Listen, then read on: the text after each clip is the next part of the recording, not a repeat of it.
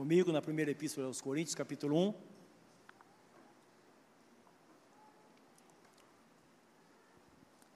Primeira epístola de Paulo aos Coríntios, capítulo 1, no versículo 1 ao 12, para nossa leitura.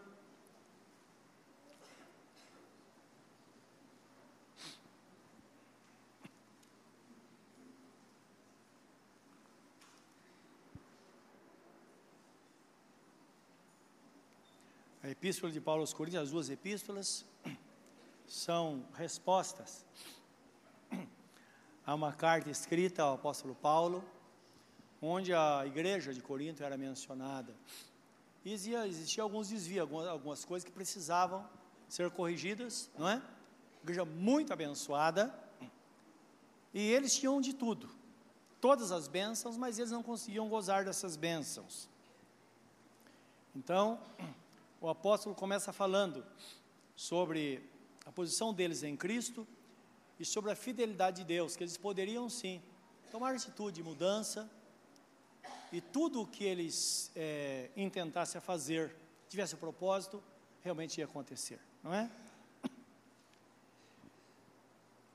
Então, percebam como começa a epístola. Paulo, chamado apóstolo de Jesus Cristo pela vontade de Deus, irmão Sóstenes, a igreja de Deus que está em Corinto, aos santificados em Cristo Jesus, chamados santos, com todos que em todo lugar invocam o nome de nosso Senhor Jesus Cristo, deles e nosso. Graça e paz da parte de Deus, nosso Pai, e do Senhor Jesus Cristo. Sempre dou graças ao meu Deus por vós, pela graça de Deus que vos foi dada em Cristo Jesus, ou em Jesus Cristo, porque em tudo fostes enriquecidos nele, em toda palavra, em todo conhecimento, como foi mesmo o testemunho de Cristo confirmado entre vós. De maneira que nenhum dom vos falta, ou vos falte, dependendo da tradução, esperando a manifestação de nosso Senhor Jesus Cristo o qual vos confirmará também até o fim, para seres irrepreensíveis no dia de nosso Senhor Jesus Cristo, isso é, na sua volta. Fiel é Deus, pelo qual foste chamados para a comunhão de seu Filho Jesus Cristo, nosso Senhor. Rogo-vos, porém, irmãos, pelo nome de nosso Senhor Jesus Cristo, que digais todos a mesma coisa e que não haja entre vós dissensões, antes sejais unidos em um mesmo sentido, em um mesmo parecer. Amém? Eu li até o 10, mas na verdade o nosso foco é até o 9. Amém? Então o texto começa dizendo que Deus é fiel. Ele foi fiel a esse chamado a nós para termos comunhão com o nosso Senhor Jesus Cristo. Isso mostra de fato que o nosso Deus ele é fiel para nos conservar em vitória até, até o fim. Então, o pensamento de, de Paulo, é, o Espírito Santo movendo o seu coração nesse sentido, lhe dava essa direção. Que o povo de Corinto soubesse disso, que o que dependesse de Deus, a fidelidade dele era e é genuína, para nos conservar e nos preservar em vitória até o fim. E o que dependesse da igreja, bastava tão somente uma decisão, em uma disposição de crer, uma tomada de atitude, para que as, para que as coisas então mudassem. Ora, andando nessa direção, nós vemos o Salmo 139. Eu queria ler com os irmãos o Salmo do 1 a 12, agora sim.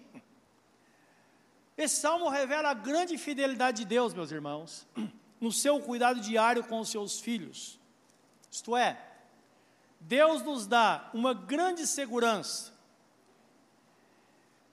de que de fato podemos e devemos confiar nele. O homem pode e deve confiar em Deus. Até porque, se esta confiança, o que seria de nós? Não é? Que direção nós teríamos se não tivéssemos a confiança genuína no nosso Deus e na pessoa bendita de nosso Senhor e Salvador Jesus Cristo. Portanto, Salmo 139, de 1 a 12, diz assim: é uma descrição do salmista Davi, quando ele fala sobre a onisciência de Deus, isto é, que Deus conhece todas as coisas, o passado, presente e futuro, a onipresença do nosso Deus, que Ele está presente em todos os lugares, e a sua onipotência, que Ele pode tudo. E só Deus tem esses atributos. Então ele fala assim: O Senhor, ó Senhor, tu me sondaste e me conheces. Tu conheces o meu assentar e o meu levantar, de longe entendes o meu pensamento.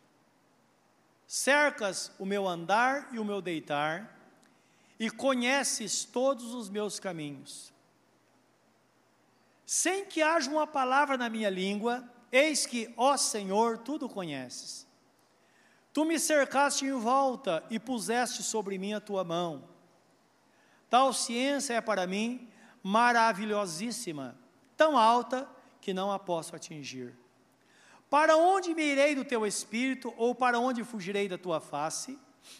Se subir ao céu, tu aí estás.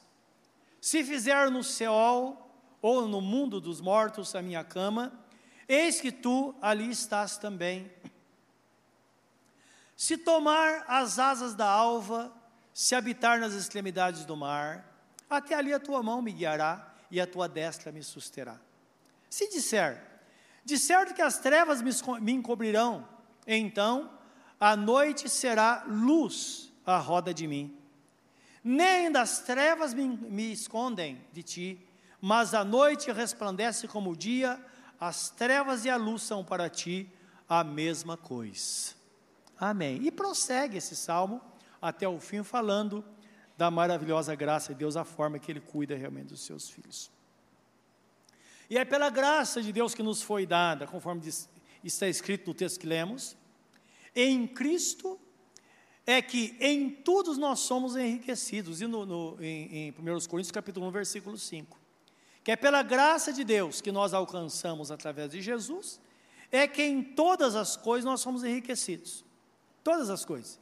E o texto começa falando, somos enriquecidos na sua palavra, não é? Por quê? A palavra de Deus é que sustenta-nos espiritualmente. Assim como o pão de cada dia nos sustenta fisicamente, assim a palavra nos sustenta espiritualmente. Foi por isso que Jesus Cristo diz a Satanás, no momento que ele estava passando com muita fome, tinha jejuado 40 dias e 40 noites, estava com muita fome, e Satanás chegou para ele e disse: Olha, o senhor pode tudo, o senhor pode transformar essas pedras em pães. E Jesus responde a ele: Satanás, está escrito que nem só de pão viverá o homem, mas de toda a palavra que sai da boca de Deus. Amém, meus irmãos? Quer pedir alguém para desligar esse ventilador para mim, por favor? Que está me atrapalhando aqui na, na, ao folhear a Bíblia. Então nós sabemos que a palavra nos sustenta de fato espiritualmente. Quando nós lemos a palavra, não dá para saber o que acontece, mas o nosso espírito é preservado, ele é fortalecido quando nós recebemos a palavra, quando nós a ouvimos ou quando nós a lemos. Eu creio que por isso que os antigos lá na igreja, no início da igreja, eles costumam, costumavam ler a Bíblia em voz alta, porque eles queriam ouvir. Porque está escrito que a fé vem pelo ouvir e ouvir a palavra de Deus. Mais tarde foi desenvolvida a oração, a, a, a, a leitura é, é, silenciosa. Mas é uma experiência que você fizesse isso. Experimenta numa hora ler a Bíblia em voz alta para você ver a diferença. Faz diferença muito grande, não é? Então, quando nós ouvimos, é diferente simplesmente quando nós gravamos na nossa mente. Então, é por isso que Jesus teve essa resposta que, de fato, nós somos fortalecidos, nossa vida espiritual é fortalecida pela, pela palavra. O texto fala que nós somos também enriquecidos no conhecimento de nosso Senhor Jesus Cristo. Agora é importante prestar bem atenção nisso, quando o texto fala, no versículo 6, que nós somos, na verdade, enriquecidos no conhecimento. E fala sobre o seu testemunho, como foi o testemunho de Deus ou de Jesus confirmado entre vós. Então aqui indica o seguinte, que todo aquele que está em Cristo, ele talvez não conheça, mas deva conhecer a história de nosso Senhor Jesus Cristo. Já parou para pensar nisso?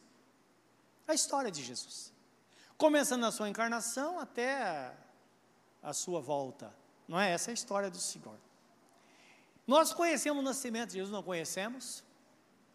Todos nós sabemos e conhecemos o milagre do nascimento de Jesus, que o anjo fala com Maria: o Espírito Santo virá sobre ti, ele te cobrirá, e de ti vai nascer o Santo de Deus, que é Jesus Cristo. Falando do milagre da encarnação.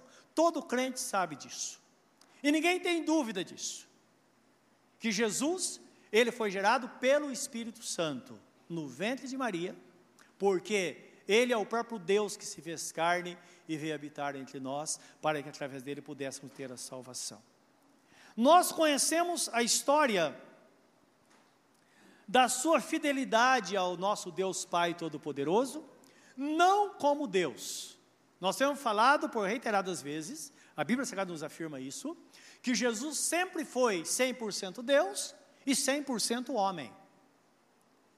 Então, João 1 diz assim: no princípio era o Verbo, o Verbo estava com Deus e o Verbo era Deus, e todas as coisas foram feitas por ele, e sem ele nada do que foi feito se fez. Então, falando de Jesus, que de fato, ele esteve lá no começo da criação, ele esteve lá para criar todas as coisas no princípio. Versículo 14 diz assim: E o Verbo se fez carne e habitou entre nós, e nós vimos a sua glória como a glória do unigênito do Pai. Então, mostrando que de fato, Jesus, ele deixou a sua glória com o Pai, veio à terra, assumiu a natureza humana e viveu como homem aqui, aqui na terra. Então, quando fala da sua fidelidade, está falando de fato um homem obedecendo a Deus, assim como nós obedecemos a Deus. Temos a disposição de obedecê-lo. E outra, com muitas dificuldades. Tanto é que Jesus, lá no, no Getsemane, ele fala: Pai, se, se for do teu agrado, passa de mim esse cálice. Isso é a história que qualquer um falaria, não é? Então, como homem, e a Bíblia Sagrada fala que como ele sofreu como homem, em tudo foi tentado como homem, porém sem pecado, por essa causa, ele está presente com disposição para receber e ajudar aqueles que em fraqueza se achegam a ele. Então ele foi fiel para que nas nossas fraquezas Ele pudesse estar conosco para nos ajudar também a obedecer a palavra e viver na presença de Deus, tomar decisão de servir ao Senhor. Então o texto está falando sobre uh, o seu testemunho confirmado entre nós. E nós estamos vendo essas fases. Todos nós conhecemos muito bem o seu sofrimento e morte. E sabemos que o seu sofrimento foi por nós. O Salmo 22 fala o que Jesus pensava e como aconteceu de fato com ele. Então ele diz: Olha, as pessoas me surraram e grandes sulcos abriram na minha, nas minhas costas. Então, a história diz que Jesus foi surrado com um chicote feito de couro, com fitas de aço no meio. É como eles surravam os, os condenados da época. Então, grandes sulcos se abriram nas suas costas. E a gente sabe, depois dá uma lida lá e vê como foi seu sofrimento. Nós vimos domingo na ceia que o sofrimento maior de Jesus foi o peso do pecado da humanidade sobre si. Mas nós conhecemos isso, não conhecemos?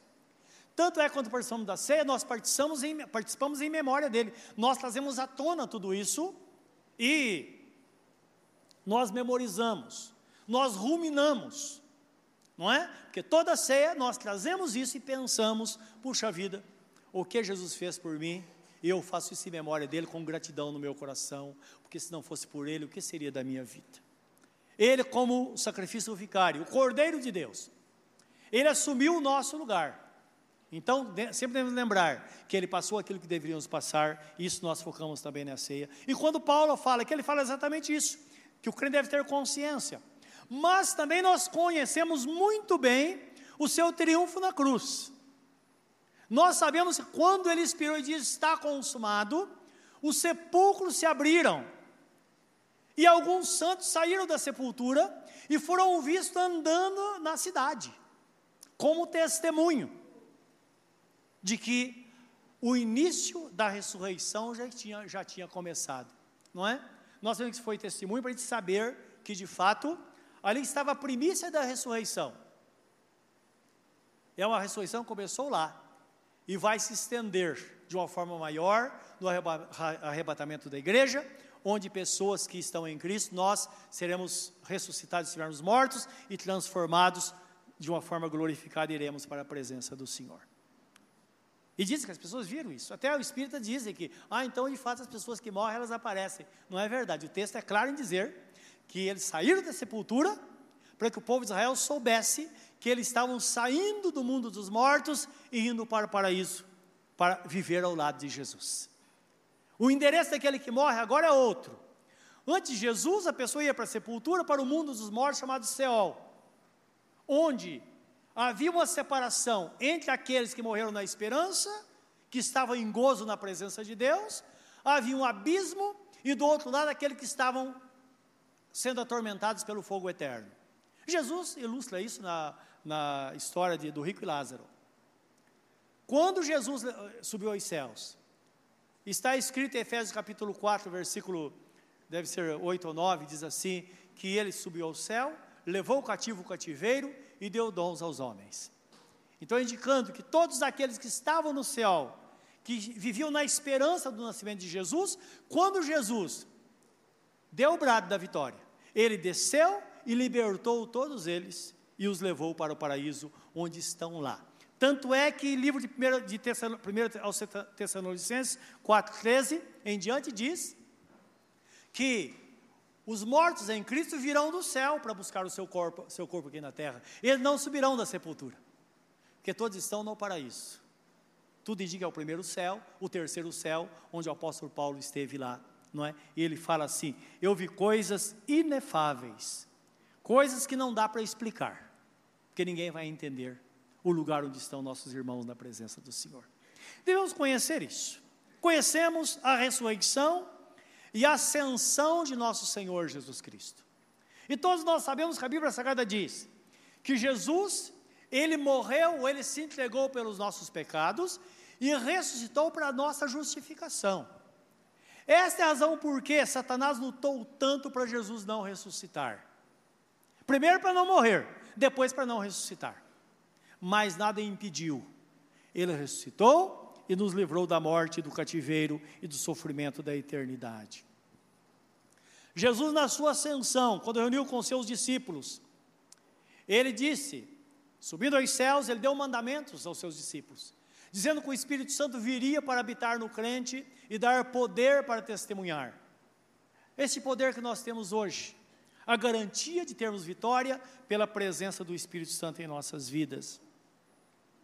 E assim que Jesus desapareceu do olhar deles, diz que dois anjos, ou dois varões, apareceram diante dele e disseram: Vocês estão vendo? Sim, nós estamos contemplando. E eles disseram: Da mesma forma que ele está subindo, ele vai voltar para buscar vocês. Todo crente precisa ter esta convicção: Jesus vai voltar. E esta, aqui, ou este é o foco da igreja na terra. Então a promessa da sua volta está no nosso coração. Então quando o apóstolo Paulo fala, nós, nós vocês conhecem muito bem o testemunho do nosso Senhor Jesus Cristo, nós conhecemos. E é interessante conhecermos cada detalhe, porque um dia nós tivemos um encontro com Ele, quando nós o entregamos a nossa vida e o recebemos como nosso único Senhor e Salvador. Você já entregou sua vida a Jesus? Se não entregou, você precisa entregar. Porque esse conhecimento de Deus se dá a partir do momento que nós nos entregamos a Ele. Uma pessoa que se entrega a Jesus, o Espírito Santo habita nela, e agora ela é conduzida a toda a verdade. Toda a verdade. Você que é crente, você já imaginou, já passou pela sua mente, coisa a gente acha a coisa mais, mais absurda do mundo, uma coisa assim, irracional. Uma pessoa, por exemplo, fazer um pedido para um ídolo. Não é verdade? Não é uma coisa irracional. E a Bíblia fala, Deus fala através do profeta Isaías, no seu livro, diz assim, fala das pessoas que ele diz assim, o homem entra na mata, corta uma madeira, a metade ele queima e faz comida. A outra metade ele prepara e faz um ídolo e se ajoelha diante dele e fala: Tu és o meu Deus. E coloca no estandarte e anda pela rua proclamando que ali está um Deus. E Deus diz: esse, esse ídolo tem ouvido, mas não fala, não ouve, tem boca, mas não fala, não tem sentimento nenhum, não tem vida, não pode fazer mal nem bem para ninguém, porque não tem vida. Então ele fala: meu Deus, que coisa irracional. Mas existe o um lado espiritual por trás disso, porque a palavra de Deus diz que todo aquele que oferece ou faz qualquer pedido ao ídolo, os demônios respondem não Deus. Interessante isso, não é? Então o apóstolo falou: não quero que vocês sejam participantes da mesa dos demônios, da mesa do Senhor, da mesa dos demônios. Não façam pedido por porque quando você pede, o, os demônios respondem. Então percebam uma coisa que não tem valor nenhum, mas por trás existe uma, alguma força maligna. E as pessoas dizem: não, o que vale é a intenção. Pede porque Deus responde. A Bíblia diz que não. Deus não responde, oração feita a ídolo. A oração respondida por Deus é oração feita ao Pai, em nome de nosso Senhor Jesus Cristo, porque debaixo dos céus não existe nenhum outro nome dado entre os homens através do qual devamos ser salvos, a não ser a pessoa bendita de nosso Senhor Jesus Cristo. Palavra do apóstolo São Pedro, em Atos capítulo 4, versículo 12. Então percebam que maravilha Deus ter nos dado esta visão porque nós nos entregamos a Ele, nossos olhos espirituais foram abertos e nós nos voltamos para a palavra de Deus. E por que, que algumas pessoas com a Bíblia na mão não enxergam isso? Não enxerga porque os olhos espirituais estão fechados. Os olhos espirituais se abrem quando uma pessoa se entrega a Jesus, porque é dado a ela o poder de se tornar filho de Deus, conforme está em João capítulo 1, versículo 12. Então o texto fala: Mas a todos quantos o receberam, deu-lhes o poder de serem feitos filhos de Deus, a saber aqueles que creram no seu nome, os quais não nasceram pela vontade do homem nem da mulher, mas nasceram pela vontade de Deus, porque é um, é nascimento espiritual. Então o homem nasce pela primeira vez pela vontade do pai e da mãe. É muito interessante isso, porque quebra muitas coisas, não é? existe nós sabemos que muitas crenças são quebradas aí, inclusive aquela que Deus, Ele manda os filhos e Deus está mandando, deixa que vem. Não. A Bíblia fala: o filho nasce pela vontade do homem e vontade da mulher. Se eles não quiserem, não nasce. Se quiserem, nasce. Não é interessante isso? Mas um nascimento que se dá pela vontade de Deus é quando uma pessoa ouve a palavra, ela se entrega a Jesus, então agora há um nascimento espiritual, porque o seu espírito agora, que está dormente, está morto, segundo a palavra de Deus, ele é despertado para a vida. E o outro lado agora é como se outra porta se abrisse. A Bíblia fala dos olhos espirituais que são abertos e nós começamos a ver agora as coisas do ponto de vista de Deus. Isso é maravilhoso. E o mais interessante é que a Bíblia Sagrada fala que para que aconteça isso, não importa quem seja a pessoa, a pessoa pode ser rica, pobre, pode ser sábia ou pode ser uma pessoa iletrada. Nada impede quando a pessoa quer servir ao Senhor, a dizer eu quero, eu digo sim à palavra, eu recebo de Deus, eu atendo ao chamado. E Jesus continua chamando, não é? Apocalipse 3:20 ele fala assim: Eis que estou à porta e bato. Se alguém ouvir a minha voz e abrir a porta, eu entrarei na sua casa, cearei com ele e comigo. Então, quando uma pessoa ouve e atende, as coisas acontecem e agora ela passa a ser uma nova criatura. Segundo os Coríntios 5,17 diz assim: se alguém está em Cristo, é nova criatura, as coisas elas já passaram, e que tudo se fez novo. Ora, isso é uma visão divina.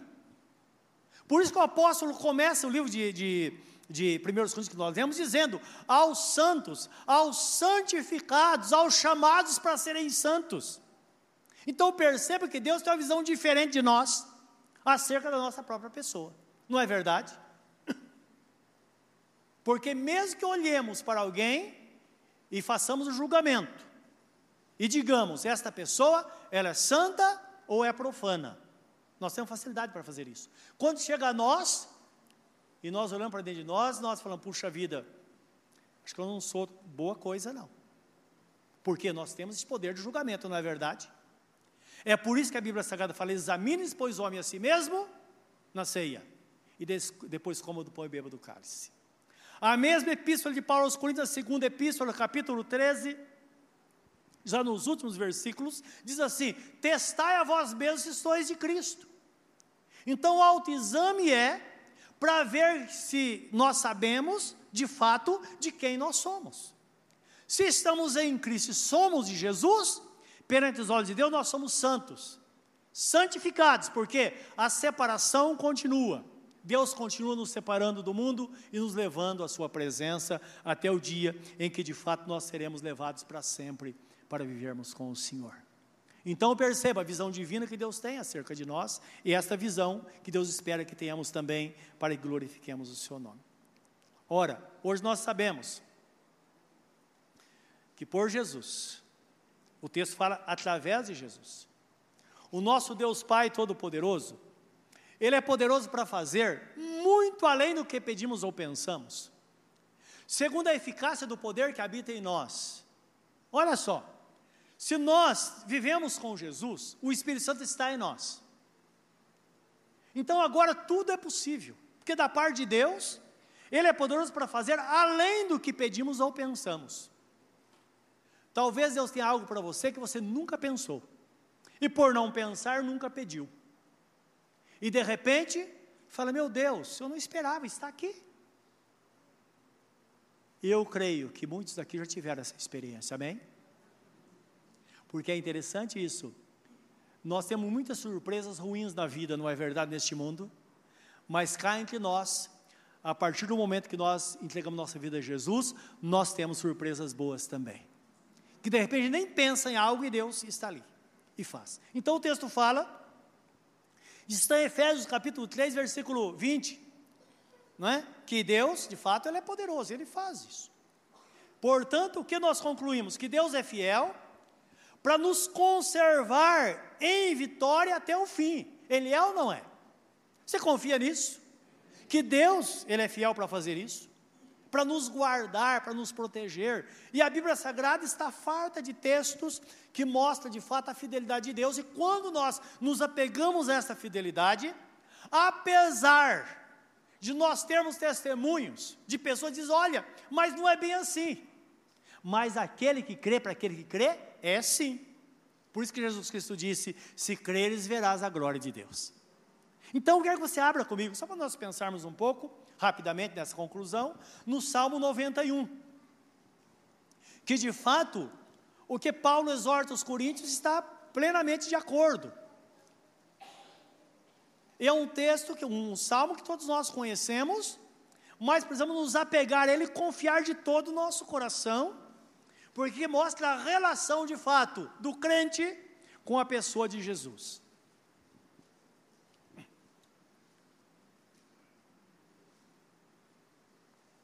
Aquele que habita no esconderijo do Altíssimo, à sombra do Onipotente descansará. Direi do Senhor, Ele é o meu Deus, o meu refúgio, a minha fortaleza, e nele confiarei. Porque Ele te livrará do laço do passarinheiro e da peste perniciosa. Ele te cobrirá com as suas penas, e debaixo das suas asas estará seguro. A sua verdade é escudo e broquel. Não temerás espanto noturno, nem seta que voe de dia nem peste que ande na escuridão, nem mortandade que assole ao meio-dia.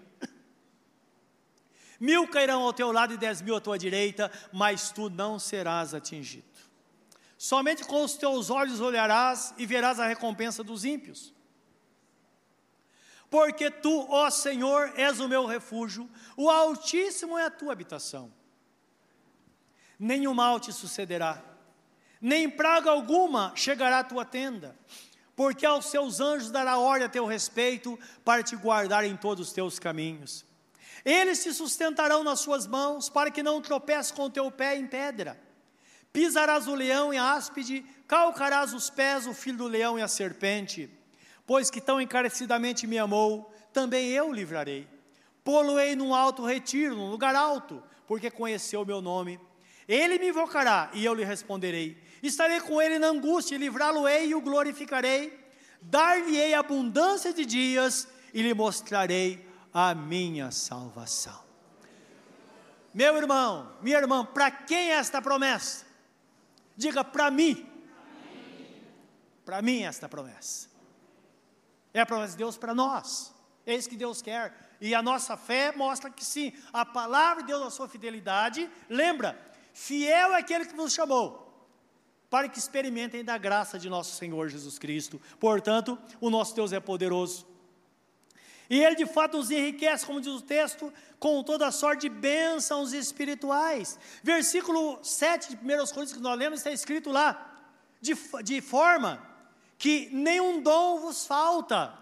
Você pega a outra Bíblia a, atualizada, a, a, atualizada diz, para que nenhum dom vos falte.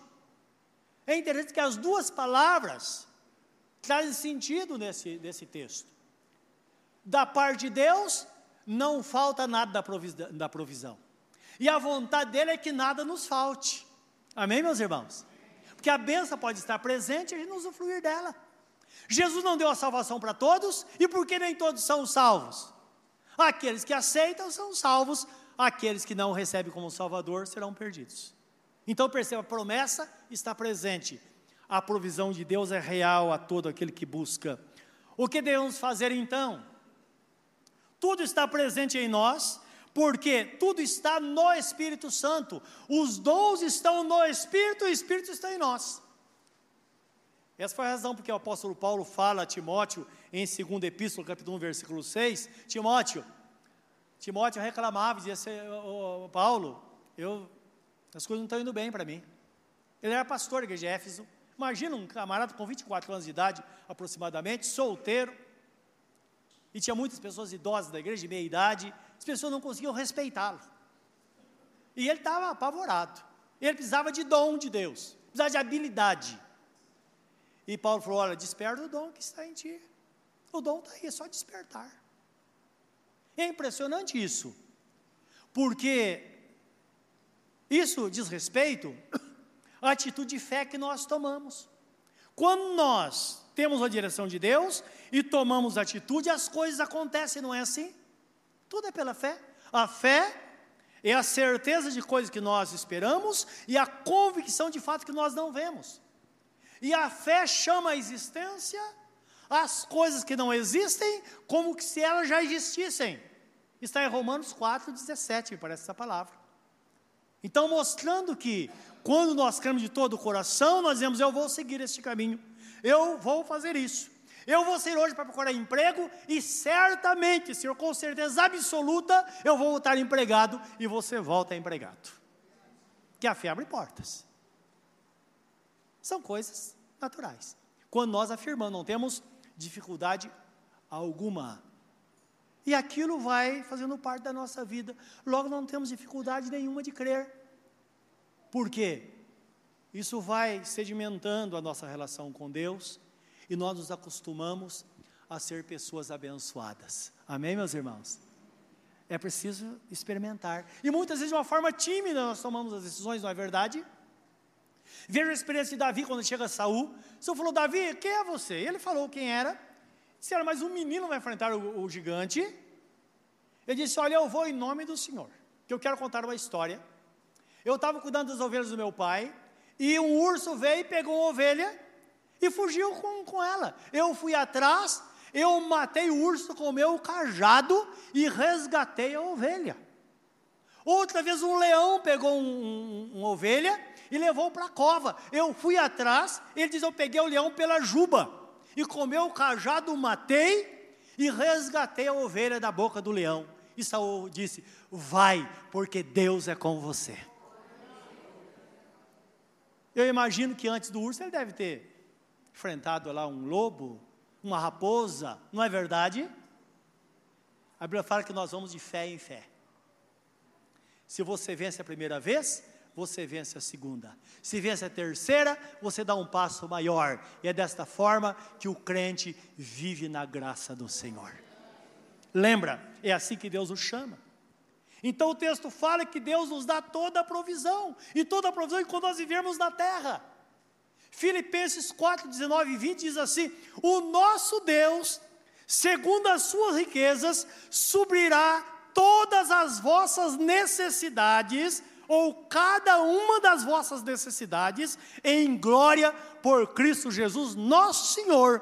Por isso, ao nosso Deus e Pai, seja dada glória para todos sempre. Amém. Assim seja. Diga no seu coração, Amém. Assim será na minha vida. Cure seu semblante nesta hora.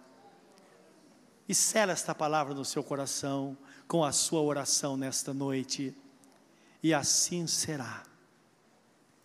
Pessoas fracas que somos, diante de um Deus todo-poderoso, Ele nos deu a sua graça e nos deu a fé para termos acesso a esta graça.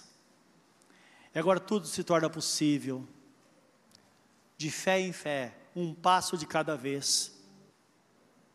Se você deu um passo e percebeu que Deus está com você, dá outro, e o Senhor vai te conduzir à vitória. Querido Deus, estamos na tua presença nesta hora. É desta forma que cremos em Ti, porque em Ti está toda a nossa suficiência. E nós conhecemos muito bem a história e o testemunho de nosso Senhor Jesus Cristo. Que de homem humilhado, ele se exaltou como Deus e Senhor de todas as coisas. E o Senhor disse: Aquele que me ouvir, eu entrarei na sua casa, serei com ele e ele comigo, e ao vencedor eu lhe concederei que se assente comigo no meu trono. Como eu venci, me assentei com meu Pai no seu trono. Quem tem ouvidos para ouvir, ouça. Hoje, no seu lugar onde você está, você pode ouvir esta palavra e dizer: Senhor, eu abro a porta do meu coração, me entrego a Ti. Eu vou ser um crente para valer, e você será, porque Deus fará de você uma pessoa poderosa. Como está escrito: Porque tão encarecidamente me amou, eu também o livrarei. Eu o colocarei num lugar alto e anunciarei a minha salvação. Deus quer tirar você de baixo e colocar você por cima ou acima de onde você está, e mostrar para você que Ele é Deus e você é ovelha do seu pastoreio. Onde você está, fala com Ele nesta noite, entrega-se a Ele. Querido Deus, estamos aqui na Tua presença e recebemos a Tua santa palavra no nosso coração. Esta é uma palavra santa e digna de toda aceitação, como está escrito, porque a palavra do Senhor para nós Bem diz o Senhor, eu sei o pensamento que tem acerca de vós, pensamento de paz, para que possais alcançar o fim que esperais. Você espera algo grande para a tua vida? Deus também espera. Você quer uma vida melhor? Deus também quer. É pela fé que nós triunfamos. É pela fé que você mata os leões dia após dia. É pela fé que você vence as dificuldades do dia a dia. É pela fé que você vai em nome do Senhor e volta com a vitória. Talvez você tenha andado chorando. A palavra diz que às vezes nós vamos levando a semente chorando e gemendo, mas certamente você voltará trazendo com você a recompensa, os feixes, conforme está escrito, a vitória. Senhor, recebe nesta noite vidas que estão na tua presença. Recebe o coração de cada um nesta noite, a nossa própria vida. E recebe aqueles que nesta noite se rendem a Ti, ou aquele que está longe da Tua palavra, esteve longe do Senhor, mas hoje, como ovelha, foi trazida à Tua presença. Senhor, toma de volta a Tua ovelha e coloca de volta no aprisco. E pastoreia este coração, cuida desta vida e desta família.